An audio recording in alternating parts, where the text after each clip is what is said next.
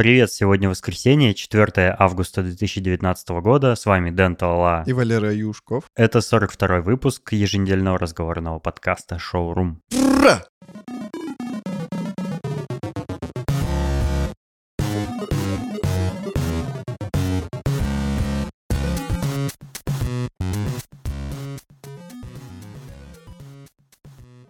Здорово. Привет. Я тут вчера прочитал новость, что стэнфордские ученые изобрели квантовый микрофон. Он способен уловить частицу фанон. Фанон. Эту частицу Эйнштейн в 1907 году еще предложил, типа частицы, которая переносит звук. Я сперва, когда прочитал заголовок этой новости, я подумал, что за типа фигня? Звук — это же вибрация воздуха. Какие частицы звука там могут быть? Типа, что такое частица звука? Никакого, никаких частиц звука не может быть, потому что это не материя. Я подумал, что это какой-то булшит, типа какая-то новость, которую придумали там, не знаю, в Яндекс новостях где-то, или типа того, как они часто очень любят делать. Там читаешь заголовок, э, там написано что-нибудь вообще какой-нибудь бред, а внутри вообще совсем про другое и совсем не то, что в заголовке. Оказалось, что фаноном Эйнштейн предлагал э, называть частицы в воздухе, которые переносят колебания. Ну, то есть неважно даже, что за частицы, это там какие-то молекулы, да, воздуха. Mm. Но если они вот начали начали колебаться от звуковой волны, можно, типа, называть их фонон. Так вот, они в Стэнфорде такой микрофон сделали, супер-супер нано крохотный квантовый микрофон, который отдельные эти частицы может улавливать. И я подумал, о, как это, как это можно использовать в подкастах? Но никак оказалось, потому что этот квантовый микрофон они предлагают использовать в суперкомпьютерах вместо обычных там каких-то квантовых деталей. я не просто не разбираюсь в этом. Этот компьютер компьютер будет оперировать поющими кубитами. Если обычный квантовый компьютер оперирует обычными кубитами, просто кубитами, а этот поющими кубитами. Ну, так как э, данные будут передаваться фактически в звуке. Офигеть. А можно Басков сможет его купить, чтобы записывать свои песни? Квантовая чаша, квантовая. Наполняет ароматом фанона. Такие дела. Вот так начался мой день вчера.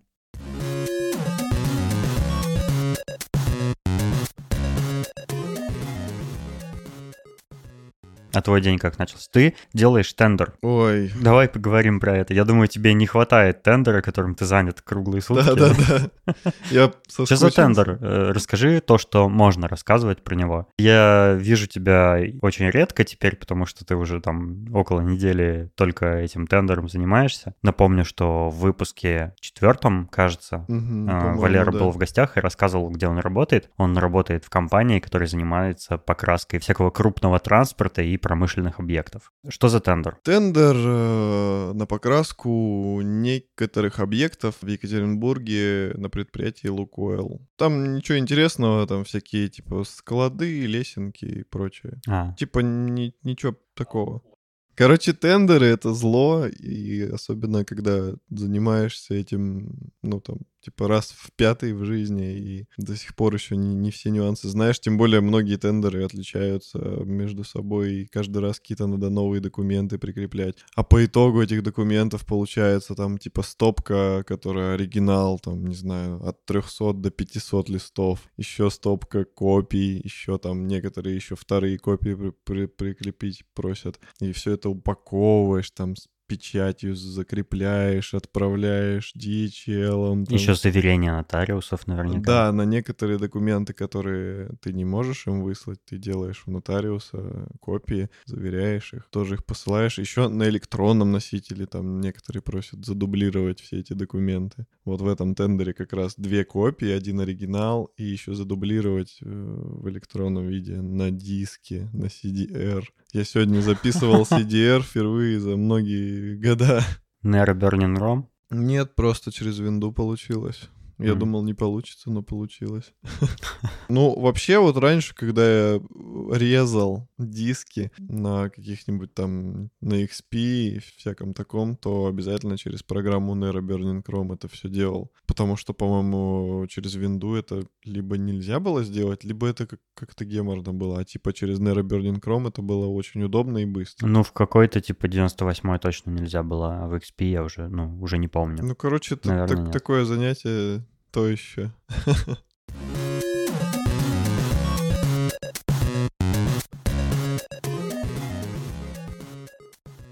Я сегодня гулял с собакой, шел по району, по улицам, и там стоит такой, ну, какой-то продуктовый магазинчик в виде гигантского ларька. Не знаю, как это описать, то есть это как ларек, но только очень большой. Такая железная будка большая. И там написано было «холодные напитки из кек».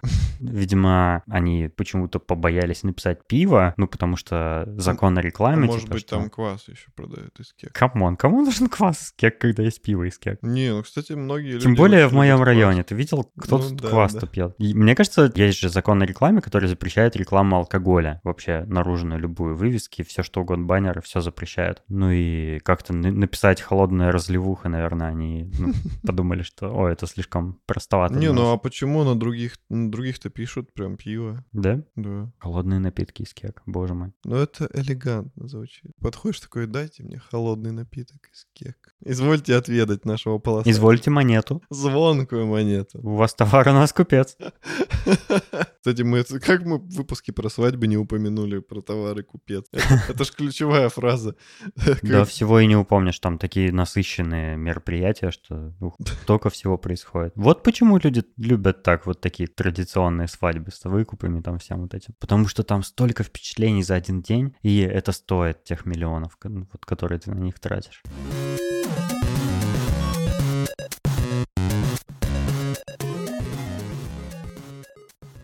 Мы с тобой э, посвятили вчерашний вечер увлекательному занятию. Да какой вечер? Полдня где-то. Ну да, да, мне кажется, почти весь день. А, У меня есть рабочий компьютер, на котором э, я режу всякие пленочки, там трафареты для самолетов, для грузовиков. Вот, этот компьютер старенький довольно-таки. Он, мне кажется, родился в до айфоновую эпоху еще. Да, у него отхлебнула одна плашка оперативки. Отхлебнула, Да. выпилилась. Комп стал совсем медленный, а это очень печально, потому что работаю в Corel в основном, и там, когда сложная какая-то графическая картинка, там, векторная, кривых, как это все правильно, я не знаю говорить. Я интуитивно работаю. Пока все правильно было. Очень долго грузится, либо там, не знаю, посылаешь нарезку, он начинает... Сколько было изначально оперативной памяти там? Один гигабайт? Да, один Оди- гигабайт. Один гигабайт. Да. Сейчас, типа, для работы в каких-нибудь графических редакторах, которые там что-нибудь рендерят или какие-то сложные графические операции производят там на видеокарте, ну, советуют ставить ну, 8-16. Ну, 8 там минимум, это вообще минимум сейчас стандарт. 16 это уже, типа, хватит. Э, Особенно вот если ты там производишь какой-то визуальный контент. Один гигабайт, я просто представляю, какое мучение была твоя работа. А, какое мучение она стала? До того, как она отхлебнула, в принципе, ничего такого страшного не было. Но вот когда... Ну, типа, поставил экспортироваться картинку, пошел чай пить. Да не, не. Нет, нормально, кстати, работало. Я такого прям дикого э, ничего не замечал. Мгм. А вот когда она приказала долго жить, ну прям как-то совсем очень печально все это стало. Я подумал, что надо что-то менять в этой жизни. Еще мы раньше резали не сами, у нас не было плоттера, и мы ходили в одну контору на Красном проспекте. Я очень часто приходил и говорил, типа, я вот, ну, пришел забирать трафареты. Мужик такой, ща, ща, ща, погоди. Оказывается, что он еще режет. Э, У него, допустим, очень часто было так, что он отправил в резку, а у него просто корел написано «не отвечает». Типа завершить программу или ждать отклика. И мы сидели вместе и ждали, пока у него Отклика. отклик, да, произойдет, прикинь. То есть он уже точно знал, через какое время он наконец-то отвиснет и продолжит резать. И мы терпеливо сидели и ждали. Я почему-то всегда думал, что когда вот такое происходит, когда, типа, программа не отвечает, значит, все, она уже никогда не Я ответит. тоже так думал. Да потому что это настолько долго надо ждать, что ты, ну, ты не поверишь, что столько можно вытерпеть. Но вам давалось, да? Да, мы сидели, ждали, там он, не знаю, там что-то на телефоне мне какие-то игрушки показывал. Ну, короче, не очень. И посчастливилось э, случиться такому, что у меня под столом в подвале стоял э, компьютер без жесткого диска э, моего Шурина. Этот компьютер без жесткого был, а так он по конфигурации был довольно, довольно-таки неплохо. Короче, я этот комп взял, взял тот старый и потащил к Дениске, потому что знаю, что он любит поковыряться в железках. И мы посвятили Я люблю в современных железках ковыряться. А в, вот ре- в ретро? та- в таком, которые забились пылью, так что ее выковыривать приходится. Ух, ну, так, Так, да, да. удовольствие для избранных. Тот, который под столом стоял, он был очень грязный мальчик. Мы его пылесосили, вытирали, и все равно это не помогло. Мы в итоге взяли два компьютера, чтобы из одного более мощную начинку поставить в другой. Еще по возможности всякие железяки дополнительные туда тоже присобачили. Мы поставили два CD-рома. Да, только не учли, что на материнской плате разъем только для одного.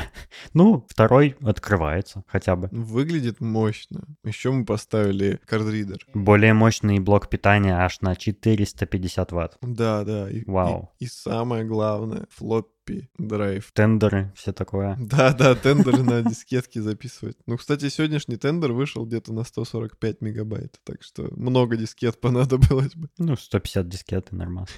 Вот вам документация в конвертиках и еще коробка с дискетами. И на, на каждой еще обязательно написано, какой там документ. Для этого вот эти наклеечки на дискетках. Да, я так любил их наклеивать просто на дискеты. И также было... У тебя были дискеты без наклеенных да, да. наклеечек? Ну, покупаешь коробочку, там куча дискет, и отдельно наклейки идут, так же, как кассеты. Кассеты, помнишь, тоже новые покупал, и наклейки там всякие разные. Можно было букву А наклеить, букву У меня новых VHS-кассет дома практически Я никогда про не было. аудио. А, Я переписывал с кассеты на кассету. Или с радио записывал на кассету. я для этого использовал просто стрёмные кассеты, просто поверх записывал. Подожди, а перед тем, как на кассету поверх другого аудио записать что-нибудь, нужно ее сначала стереть? Оно, оно не, ну, типа того, оно не запишется как бы... Нет, нет. Просто поверх пишешь. Прикинь, какой можно было микс сделать. У меня до сих пор есть кассеты э, всякие, типа вот то, что я с радио записывал, там типа микс, и там даже написано типа Валера микс или Микстейп. что-то такое. Ну еще в то время очень часто покупаешь кассету кому-нибудь в подарок, но перед этим ее перепишешь обязательно себе. Разумеется. Ну тогда, кстати, дефицит. Это если ты ее уже, ну, тебе придется ее распечатать. Так она не запечатанная. Ну, это ты в плохом магазине покупал. Я помню, были лицензионные аудиокассеты запечатанные. Ой, ну это, это совсем для мажоров. Это типа как покупать э, эти VHS-кассеты, где перевод не вот такой а нормальный, многоголосый. У меня много было кассет лицензионных с хорошими дубляжами, там все У такое. меня, знаешь, какие есть кассеты? Две. Звездные войны, скрытая угроза. Она, знаешь, такого формата, типа квадратная. Не VHS, а она больше, типа как какое-то подарочное издание, там типа с открывающейся большой А, ты крышкой. имеешь в виду просто коробочка? Да, коробочка, А. коробочка. Мгм. Там она распашная такая, там внутри тоже всякие Нифига себе. картинки. Раритет какой. И дом большой мамочки. С Мартилом Лоуренсом. С Мартилом. А он, интересно, жив еще, кстати? Что-то... Я не видел фильмов всего. Ты знаешь, что Bad Boys 3 будет? Ого. Bad Boys, Bad Да, Boys. what you gonna do? What you gonna do when I come for you?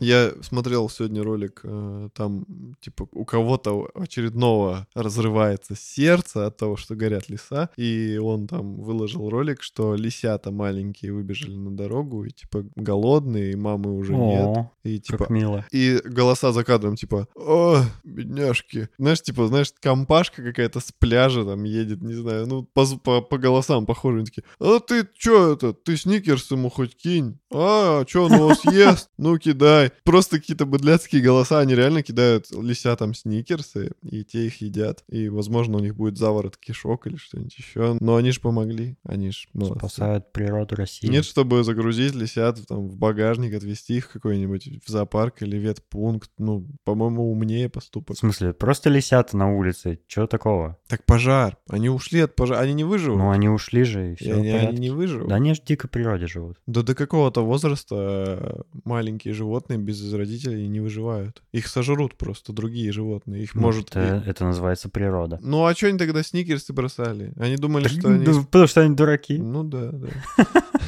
А я видел в Твиттере, ты даже публиковал ссылку на петицию на Change.org. Типа, потушите. Да, а ты знаешь, что на нее ответила МЧС даже? И Что не ответили?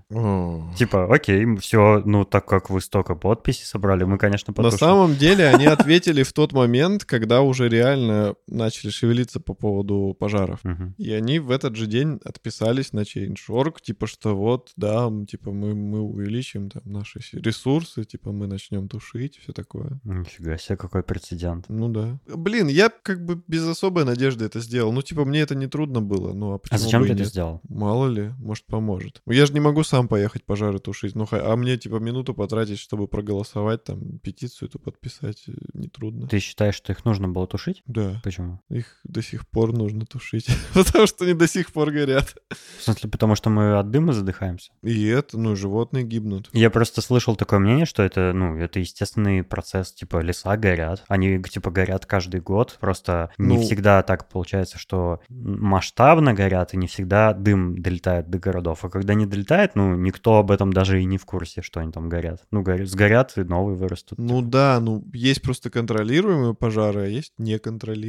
Ну вот этот неконтролируемый, значит, надо что-то делать. В смысле, какие контролируемые пожары, ты о чем? Ну, контролируемые Когда пожары... в лесу что-то загорелось там от дикой жары, то кто его контролировать-то будет? Он горит и горит. Нет, ну я имею в виду, что пожар начался, да, и он до какой-то определенной точки дошел, ну, по площади, и все, и перестал гореть. Это контролируемый пожар. А если он Это не продолжает... контролируемый пожар. Контролируемый пожар — это который, которым ты управляешь. Ты путаешь контролируемый с катастрофическим. Контролируемый пожар — это такая э, техногенная такая, такое явление, когда человек в этом участие принимает. Ну все, ты меня заткнул. Например, за когда пояс. вокруг пожара выжигают специально, ну, как бы периметр для того, чтобы он дальше не пошел. Это контролируемый пожар. Вот именно вот это выжигание вокруг. А то, что типа просто в, в лесу что-то горит, это просто пожар. Ну, короче, пожар перешел за границу допустимой нормы, скажем так. Ну и, ну это же опасно, он же мог дальше пойти и деревни жечь, а это уже ну, совсем не аист. Там уже и люди начнут погибать, и ну, так он и до города дойдет, если его вообще не тушить. Почему нет? Ну, города у нас, к счастью, не сгорят, тут деревьев-то раз-два и все. Ну да, но если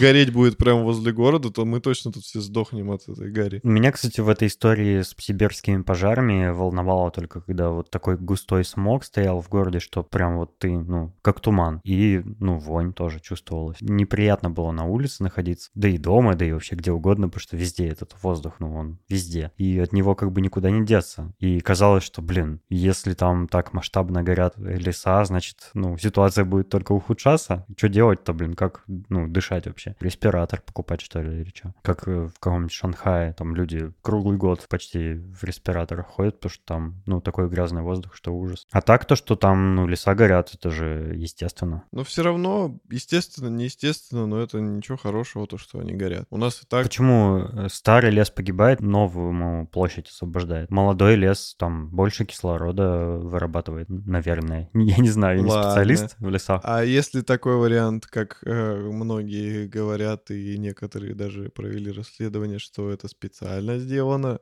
то есть... э, Чтобы что? Оппозиционеров задушить в нет, Москве? нет, нет.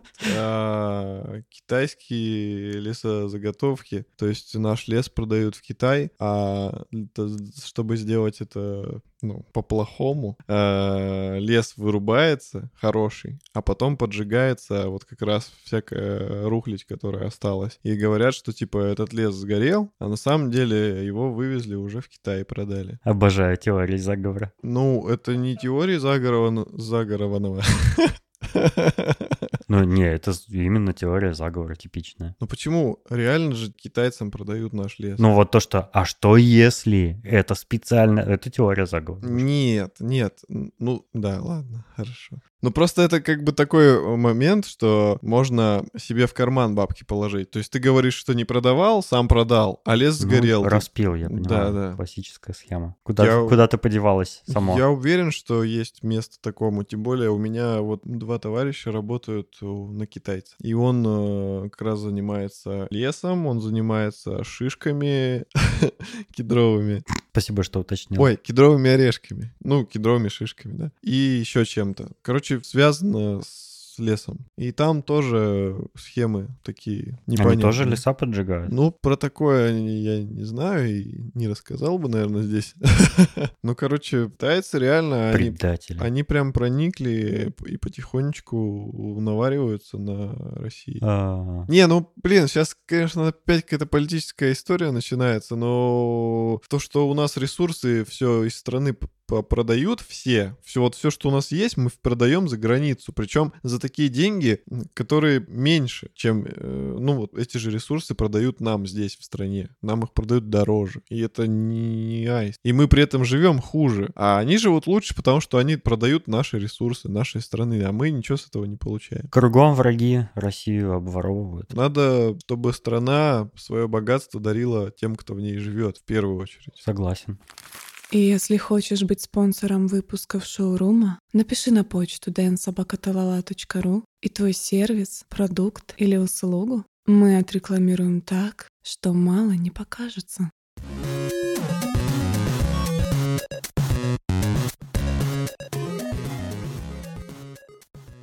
Ой, Денисон, помнишь, как мы учили французский в школе? Я уже все забыл. Я весь французский уже забыл. Как мы его учили, я помню, а вот что мы учили, мне кажется, я уже все растерял, потому что, ну, английский мы учили, на мой взгляд, в школе намного хуже, Да. но я его постоянно в жизни практикую. Да. А это самое главное. То, что там в школе учили, это такая ерунда. И поэтому английский я хорошо знаю, я на нем говорю, а французский я после института, например, я мог бы на нем говорить. Тогда у меня, ну, особенно в институте, когда я продолжил его там учить, у меня намного скиллы как бы повысились. Но так как я его не практикую, я вообще не читаю, не слушаю, не смотрю, не разговариваю, я все забыл. Ну, у меня похожая ситуация тоже. Не очень Точнее, помню. как, я когда изредка встречаю какие-то фразы, есть канал на YouTube, парень там рассказывает про всякие языковые нюансы. У него там есть рубрика «Речевой нюанс», где он там развеивает всякие мифы, например, что в русском языке больше шести падежей, там вот эта вот вся фигня. Он иногда приводит там примеры, и там бывают примеры на французском языке. И когда он их приводит, я их понимаю, я их могу прочитать, я понимаю их смысл, все такое. Я думаю, наверное, я мог бы с какой-то простой лексикой даже сейчас прочитать любой текст и понять, о чем там говорится, но если там будут какие-то уже сложные слова, которые я забыл, то все,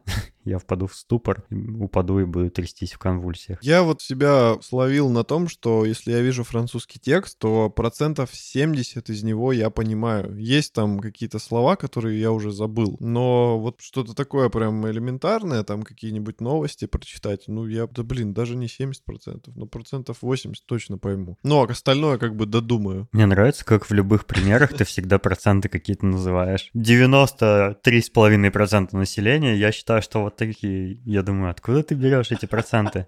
У меня свое бюро статистики. А, на самом деле мне немного стыдно, что французский ушел из моей жизни, потому что все-таки мы сколько 10 лет отдали изучению. Мы же с первого класса его учили, кажется. Да. По окончанию школы мы знали его, ну, блин, на очень хорошем уровне. Мы знали очень много слов. Я помню, что нас постоянно заставляли учить по несколько десятков, по-моему, слов к уроку. Надо было выучить, ну, значение. Ну, как и у всех после изучения иностранного языка в школе, грамматику мы плохо знали, а словарный запас был, да, приличный. Да, правда. словарный запас. Грех плохо не знать французскую грамматику, учитывая, что у них там 500 тысяч времен разных. Типа время, когда, возможно, что-то в будущем бы случилось, если бы не случилось то, что было в прошлом. Там, короче, Что могло бы случиться в будущем, если бы Путин не был президентом? Путин dans le passé. Да-да-да. Плюс que parfait. Партисип пассе. Партисипасе, господи. Так много времен. Ой, это было Пассе ужасно. композе. Пассе композе. Ну, пассе композе это самое простое, это прошедшее Да, оно самое клевое. Пассе и медиа. Какие-то отголоски внутри вс- вспыхнули сейчас у меня. Короче, французский язык классный язык, и Ну, но он нам нравился, я помню, что нам нравился французский язык, Да. а еще нам очень повезло, потому что наша классная руководительница там с какого-то третьего или, не знаю, пятого класса была учительницей французского языка Да. у нас же, и это прикольно было. И она хорошая была, она классная тетенька. ну, она сейчас хорошая и классная. Да, ну я имею в виду школьные времена, она отличалась от всех э, преподавателей, преподавателей, там, там всяких математичек, химичек, историчек в выгодном свете. Как говорят, типа, классная руководительница, вторая мама. Я помню, всегда так говорили. Ну, я так не считаю, но она хорошо нас любила. Да. Французский в идеале, вот мы отучились, да, мы пошли в институт, и там тоже французский у нас был. Мы сдавали вступительный французский. Там он был капец какой сложный. Прям на уроках было просто очень сложно, и нам очень много домашки сдавали. Но там очень много всякого нового мы узнали, и там нас так штудировали по французскому, что ух, прям это было очень полезно, на мой взгляд. Да, я помню, что такой момент был. Мы с тобой были, еще помимо нас в группе было две девочки из нашей школы. И когда мы пришли к этому преподавателю, она знала, что мы из этой школы с углубленным изучением. И, по-моему, она сразу к нам так относиться начала, типа, что вот, пришли, типа, умники, сейчас будут, типа, выпендриваться, как они французский хорошо знают. Но мы немножко выпендривались. Но мы выпендривались заслуженно, потому что мы реально его знали, ну, больше, чем другие, тем более, что а, в институте-то, по идее, французский э, остальные пришли учить с нуля, ну, там, типа, с какой-то супер микробазы. А мы уже подготовленные, и мы с тобой решили забить сразу болт на все это, потому что мы, типа, и так все знаем, зачем нам ходить. Ну, это на пару уроков было, потому что когда выяснилось, что там каждое занятие задают домашки, как на год вперед, Да, уже да. не получилось забивать болт. И в итоге, когда я все прогуливал, я ходил на французский, а потом все прогуливал. Ну, потому что если французский прогулять, то все, уже не выживешь. Да, такое чувство, что мы ходили в универ просто на французский. Других, других уроков нет. Но, кстати, до сих пор я в шоке, как можно было успевать учить все домашки по всем предметам. И вот для меня э, фра- по французскому задание, оно, оно было уже на сутки минимум. Типа прям и день, и ночь надо посвятить только французскому. Так еще куча других предметов было. Это вообще Но это просто нереальное. Неэффективность системы образовательной. Мы об этом с Антоном Таном уже говорили в каком-то выпуске. Да, да. Отсылочки. который набрал больше прослушиваний, чем мой выпуск с электромобилями. Чуть-чуть побольше. Ну что, я еще обгоню тебя, Антон? Мы, короче, что-то распоясались и плохо посещали. Ну, это не суть, не суть. Я что вспомнил? А, когда у нас были уже, по-моему, это был заключительный год обучения в школе, мы пошли гулять втроем. Нам пришла в голову такая классная мысль, что, блин, мы французский знаем, а не использовать ли нам это? Мы же можем говорить между собой на французском, и типа все обалдеют вокруг. А самое главное, что мы привлечем самочек. Они подумают, о, эти ребята из Франции, ну, типа, блин, французы. Девушки это любят французов. Мы это называли по-французить. Да. Да, но выглядели мы отнюдь не по-французски, конечно. Ну, блин, мне кажется, И это на было самом деле я вот, ну, э, смутно припоминаю, как мы это делали. Мы очень плохо разговаривали, конечно. Да потому что мы делали это, ну, Не было у нас вот этого liaison. pronounce. Не, liaison называют, типа связывание слов, вот это. А, для того, чтобы поразить окружающих, у нас был уровень очень, очень хороший. А еще я, насколько помню, ничего у нас не получилось в итоге. Ну да, девчонок мы не склеили, но я точно помню, что мы ходили, разговаривали, и все на нас смотрели, кто был рядом. Абсолютно все. Потому что, ну, это было тогда в новинку. О, опять эти, эти 70-е идут. Преподавательница из универа у нас увидела и подумала, ой, дураки, и, и не взлюбила нас.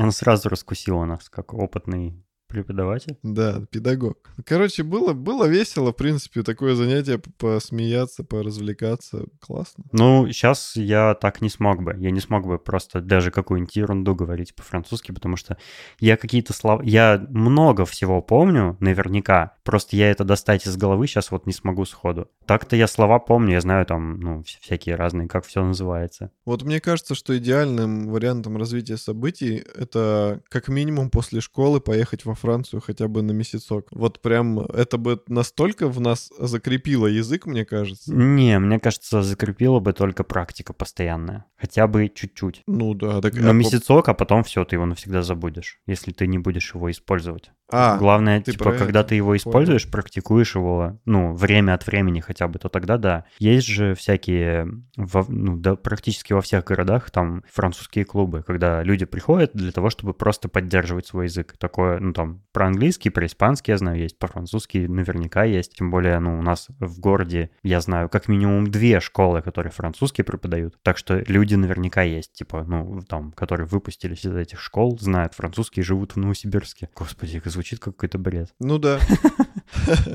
Ну, а из доступного можно хотя бы просто смотреть фильмы на французском, и то полезно. Пьер Ришар, вот это все.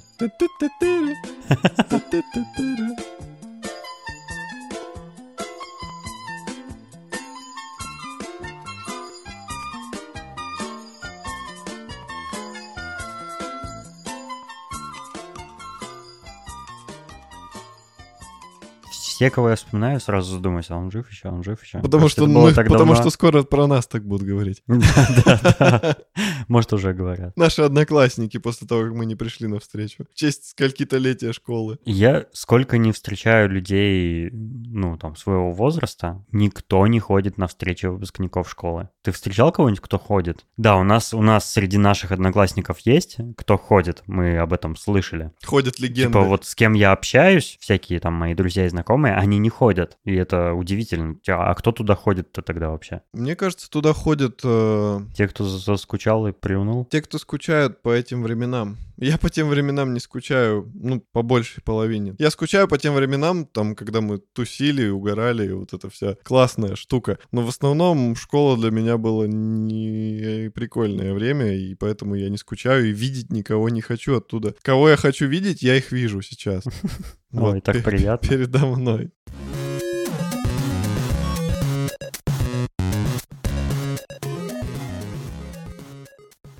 Ты сказал мне, что на этот раз ты подготовился и приготовил кинорекомендацию. О, да. Боже мой, это свершилось. Это, это знаковый выпуск шоурума. Запомните его, добавьте его в закладки, потому что это такого давно не было. На самом деле фильм я этот смотрел давно, просто я вспомнил, что я его смотрел, и я вспомнил, что этот фильм задел струны моей души. И что это за фильм такой? Э, Это фильм 76 года, Вау! как ты любишь. Но он русский, как любит Женя, Да, точно. и он отличный. Он замечательный, добрый и очень светлый. Этот фильм по повести, я так думаю, что по повести, Александра Валентиновича Вампилова, и называется он «Старший сын». Там в главных ролях Караченцев, Боярский, Евгений Леонов и еще какие-то знаменитые актеры. Dream Team. Dream Team, да. Причем э, Боярский там играет не главную роль, а совсем второстепенную, но играет ее классно. Самая, я считаю, блистательная там актерская игра у Евгения Леонова. Я, в принципе, большой поклонник этого актера. Он очень классный. Он мне нравится вообще. Он очень круто в Винни-Пухе сыграл.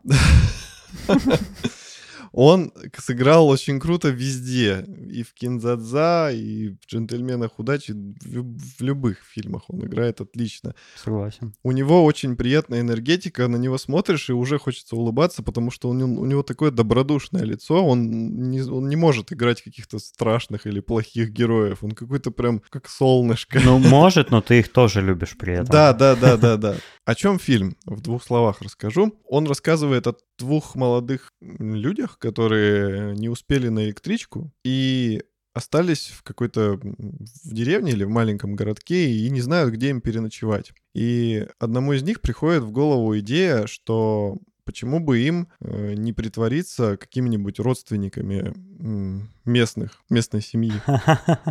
Как сериал «Подлый Пит». Да-да. Герой Караченцева притворяется сыном Леонова, каким-то от какой-то женщины, там, от первой любви его, э, что они друг друга не знали. И это настолько э, глубоко все заходит, то далеко, глубоко, не знаю, э, что они начинают уже реально испытывать друг к другу чувства настоящие. Тем более, что у Караченцева по сюжету нет отца. У него только мать, и то живет где-то далеко. А тут он находит э, отца в чужом человеке, в, незнакомом абсолютно. Там настолько трогательная игра, настолько, не знаю, такие чувства про просыпаются, э, которые ты вообще не догадывался, что они у тебя есть. И ты прям... Я ставлю очень много вкусных конфеток на то, что у вас обязательно в определенном месте слеза навернется, потому что это невозможно не заплакать там в одном месте, потому что это очень трогательно, это чудесный фильм. Если вы хотите поплакать, поплакать светло, поплакать не от грусти, а от, от, от светлой грусти. Обязательно посмотрите этот фильм. Он прям прочистит вот эту вашу, не знаю как... Желчь. Желчь, застой какой-то... Я не смотрел этот фильм, ты меня прямо за пояс Обязательно посмотри, он очень классный. Вот, вот прям здесь надо отбросить все какие-то свои, э, не знаю, предубеждения насчет советского кино, если у кого-то есть. И все равно посмотрите, он того стоит, вы не разочаруетесь, я вам гарантирую, он очень классный. Я, кстати, считаю, что советское кино было просто офигительным, э, потому что, ну, тогда очень серьезно к делу подходили, очень хороший сценарий писали, и Министерство культуры, видимо, занималось своими прямыми обязанностями, то есть просвещением каким-то культурным, вместо того, чтобы там в каждую дырку лезть и концерты рэперов запрещать, или там, ну, какой-то бред, короче, как сейчас делают. Тогда они реально делали очень классные мирового уровня фильмы, многие из которых там, э, ну, как бы э, во всем мире известны. Например, фильм э, «Москва слезам не верит» взял Оскар. Да, Оскар. Ну, да, пример, ну. Ну, я, я не считаю Оскар какой-то сверхнаградой, типа, и целью ну, да, жизни режиссера, но... Они как бы заявили о себе. Да-да-да, я имею в виду, ну да, они, то есть они признаны, их знают. Я, блин, я не могу промолчать про Оскар, я считаю, что это переоцененная штука, и он себя дискредитировал давным-давно уже, потому что... Согласен, такое... последнее время это вообще абсолютно обесцененная награда. Это как, это как э, любить какую-то музыку, потому что они MTV Music Award получили. Ну, то есть, ну, полный бред. В общем, ладно. А я э, за эту неделю посмотрел 6 фильмов. я не буду их все рекомендовать, конечно. Я просто скажу, что я за фильм посмотрел. Я посмотрел э, «Профессор и сумасшедший», где играет Мел Гибсон и Шон Пен. Еще я посмотрел мультик «Missing Link», э, «Потерянное звено», я, я даже посмотрел фильм с Адамом Сэндлером и, и Дженнифер Энистон, который называется Murder Mystery. А зачем ты его посмотрел? А я смотрю все фильмы вообще, которые мне попадаются, ну все, все которые, которые прям не совсем откровенное супер дерьмо. А там был Роб Шнайдер? Нет, к сожалению, я очень скучаю по нему. Хотя... Он стал редко появляться у Адама Сэндлера. У них была фишка, что они всегда у друг друга в фильмах обязательно во всех. Слушай, ну может он там и был, просто я его, может он так постарел, что я его не узнал? Нет, они, они еще очень часто делают такую фишку, что гримируются прям дико-дико. Есть фильм с Адамом Сэндлером, называется «Не шутите с Зоханом». Да, я и помню И там э, Роб Шнайдер был загримирован под араба, и типа его очень трудно было узнать. Только по манере игры я его узнал. Мерковка еще три фильма, которые я посмотрел. Это «Багдадский вор» 1940 года. И еще один фильм 1940 года я посмотрел «Великий диктатор» с Чарли Чаплином. Это фильм, кадры из которого я очень много где встречал, там на Reddit, например, в каких-нибудь мемах, но я все никак не видел этот фильм. На самом деле, фильм, который я хотел порекомендовать, это не вот не один из этих пяти, а это фильм Ари Астера под названием «Солнцестояние» «Мидзомер». Я уже рекомендовал э, предыдущий фильм Мари Астера, который называется Hereditary. Ари Астер своими этими двумя работами как бы создал себе имидж очень э, такого странного артхаусного режиссера триллеров. Реинкарнация. Да-да, точно, реинкарнация, точно, да. И меня тогда его фильм Hereditary очень впечатлил, потому что это был там единственный триллер за очень долгое время, который меня хоть чуть чуть-чуть как-то напугал, и там есть очень жуткие, очень неприятные сцены, он такой весь, он, он вызывает в тебе очень много самых разных чувств. Мидсоммар просто переплюнул его еще в два раза потому что это что-то невероятное. То есть я прям, эм, когда посмотрел его, я вышел из кинотеатра, и я не мог поверить, что такой фильм сняли, потому что, ну, это совершенно не коммерческий фильм, то есть это не фильм, рассчитанный на массовую аудиторию, это не блокбастер про каких-то супергероев там в будущем, которые где-то там летают, кого-то спасают. Вообще не такой, то есть он, он даже близко вот к коммерческим проектам, ну, его нельзя сравнивать. Он страшный? Да, он очень страшный, но при этом в нем нет э, каких-то резких моментов, в нем все очень плавно происходит, и все, всег... ну, там все сцены ярко освещены всегда. Ну, там так же, спокойно... как в реинкарнации Да, но, было. но реинкарнация, она была такая темная, какая-то такая темно-мистическая такая, а солнцестояние, он весь светлый. Там рассказывается история группы студентов, и среди них был один студент по обмену из Швеции, который позвал их в Швецию на праздник солнцестояния, и они все туда отправились. И оказалось, что его родители живут в такой хиппи-коммуне где-то на полянке среди леса, там без связи, без электричества, и как бы сами себя всем обеспечивают. Э, они приезжают туда, их встречают цветочными венками, там, э, значит, угощают, их застолье устраивают. Очень все им рады, предоставляют им там дом гостевой, в общем, все так радушно, и, и там такой релакс, и они еще там постоянно грибами закидываются, значит, э, галлюцинируют вся, всячески. Так, ну, они расслабляются и отдыхают, но в, какой- в какой-то момент они начинают замечать странности и понимают, что они в жутко зловещей и ужасно опасной секте находятся. И при этом э, вот вся экспозиция, все сцены, они продолжают быть очень добрыми и ненавязчивыми, это создает такое ощущение, знаешь, что вот ты смотришь, что происходит на экране, ты видишь э, двух, э, там есть два персонажа, которые вот, ну, по, как бы по косвенно, по каким-то признакам ты понимаешь, что они сейчас умрут. И ты смотришь, ожидая этого, но при этом слышишь э, медленную такую ambient музыку, и все такие радостные, с радостными лицами стоят там, наблюдают, э, значит, все в белых платьях с цветочной росписью какой-то, и все такое, знаешь, пастораль какая-то, ну вот все такое чудесное, такое облачное какое-то, легкое, но при этом то, что эм, то, что, ну, вот этот саспенс нагоняемый, он тебя в ужас просто приводит. И это очень необычное сочетание э, ощущений от этого фильма вот создает какой-то просто супер уникальность ему. Я очень советую его посмотреть, потому что я не видел фильмов похожих. То есть я не, не видел, где бы использовались такие же приемы, вот э, направленные на, на зрителя. То есть чтобы вот такие ощущения вызывать.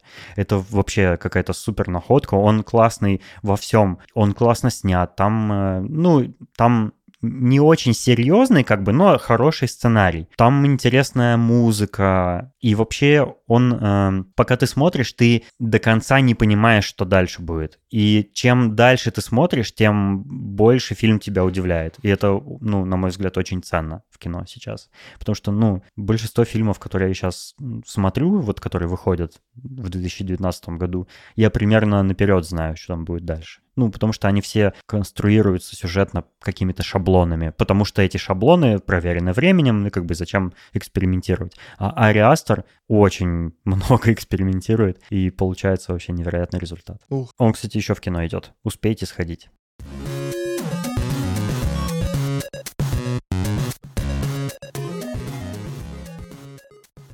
Спасибо, что послушали наш почти полностью симпровизированный выпуск. Мы решили вот таким образом его провести. Если у вас будут какие-то идеи, если вам есть что сказать по, по поводу того, что мы рассказали, там про французский язык, может быть, или про э, советское кино, напишите нам в чат. А, у шоурума есть специальный чат в Телеграме. Мы там переписываемся, выкладываем бэкстейдж фото и всякие интересные штучки. Поэтому это как бы дополнительный такой э, источник контента от нас, где вы также еще и с нами пообщаться можете.